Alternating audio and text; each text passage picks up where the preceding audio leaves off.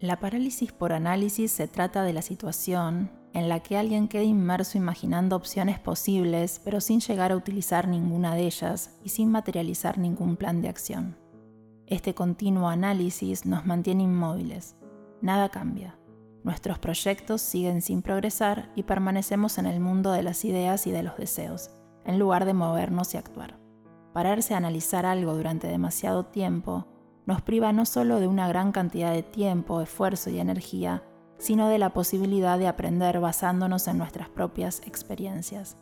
A través del ensayo y el error, conoceremos qué acciones, de las que hayamos decidido emprender, nos acercan o nos alejan de nuestros objetivos. Por tanto, actuar debe ser una prioridad frente al análisis. La parálisis por análisis, además de hacernos perder el aprendizaje que nos aporta la experiencia, hace que perdamos el foco, desviándonos de nuestro objetivo e incrementando nuestras dudas y miedos, lo que se traduce en una pérdida de creatividad y capacidad de improvisación. Además, la falta de acción o de toma de decisiones puede provocarnos sentimientos de frustración, tanto por la sensación de que nunca pasa nada, como por la comparación con otras personas que sí están donde a nosotros nos gustaría. La parálisis por análisis puede tener su origen en varios factores, aunque los más frecuentes son el miedo al fracaso y un exceso de perfeccionismo. Ante un proyecto importante es normal que intentemos dar lo mejor de nosotros mismos, pero es imposible que estemos 100% seguros de nuestras decisiones. Siempre existirá un riesgo, de nosotros depende si lo asumimos o no. Si pretendemos eliminar la incertidumbre que supone embarcarse en un nuevo proyecto y pasamos a intentar controlar cada aspecto de él en busca de la seguridad absoluta, el resultado será justo al contrario. Aparecerán nuevas dudas, inseguridades y, por qué no, nuevas excusas que nos permitirán seguir en la zona de confort, desperdiciando así valiosas oportunidades en nuestra vida.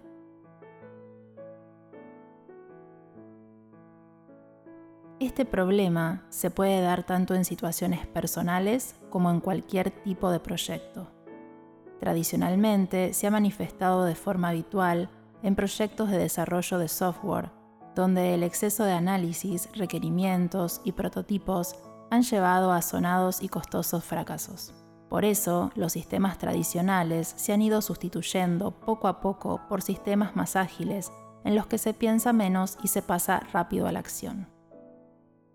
Pensar y analizar demasiado puede llevar a situaciones totalmente improductivas, en las que el coste de tomar una decisión es tan elevado que al final superará el beneficio de haberla tomado, sea cual sea esa decisión. Además, pensar más de la cuenta para resolver una situación concreta consume tu fuerza de voluntad y debilita tu disciplina, de modo que tu rendimiento, tu productividad y tu creatividad se ven mermados. En definitiva, el exceso de análisis provoca una reacción en cadena que afecta a tu efectividad general. ¿Qué hacer para superar la parálisis por análisis? El patrón contrario a la parálisis por análisis sería el definido por el término satisficing, que sugiere elegir la primera opción que hayas evaluado como suficientemente razonable.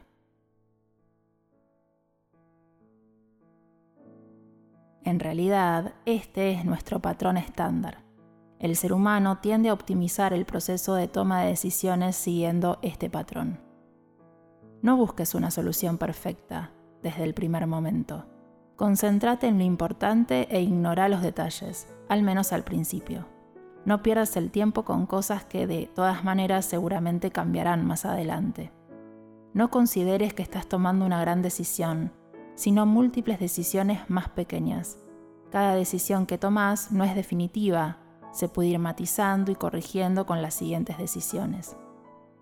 Si ves que no terminas de arrancar, pone límites para reducir el número de posibilidades es aconsejable establecer una fecha definitiva de compromiso en la que bien tenés ya una decisión tomada o bien ya no tenés que tomarla porque abandonas la tarea o proyecto en cuestión. Compartí el problema con personas de tu confianza y pedí consejos. Muchas veces nos ofuscamos con problemas absurdos que desaparecen en cuanto los comentamos con alguien que no está sumido en la misma espiral mental que nosotros. En lugar de dejar que la ansiedad te paralice, podés sacarla a la luz realizando un pre-mortem, un ejercicio en el que imaginás todas las maneras en que tu decisión podría acabar siendo un desastre. Entonces podés cambiar el chip y empezar a ser constructivo haciendo una lluvia de ideas sobre las formas de prevenir o reducir al mínimo todos esos escenarios negativos. Algo que funciona bastante bien es simplemente dedicarte a otra cosa, cambiar tu atención hacia otra actividad para que tu cerebro deje de dar vueltas sobre el mismo tema. Lo dejas estar un tiempo sin preocuparte por ello. Con el tiempo, la madeja de pensamientos se va deshaciendo y ordenando las ideas van tomando forma y todo ese lío mental va cristalizando en algo mucho más definido. Entonces, con la mente fresca y las ideas claras, volves a la tarea.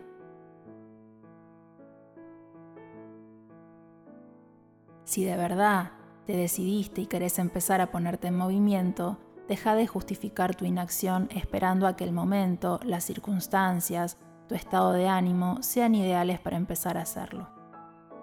Después de haber pasado la fase del análisis, pasa a la acción.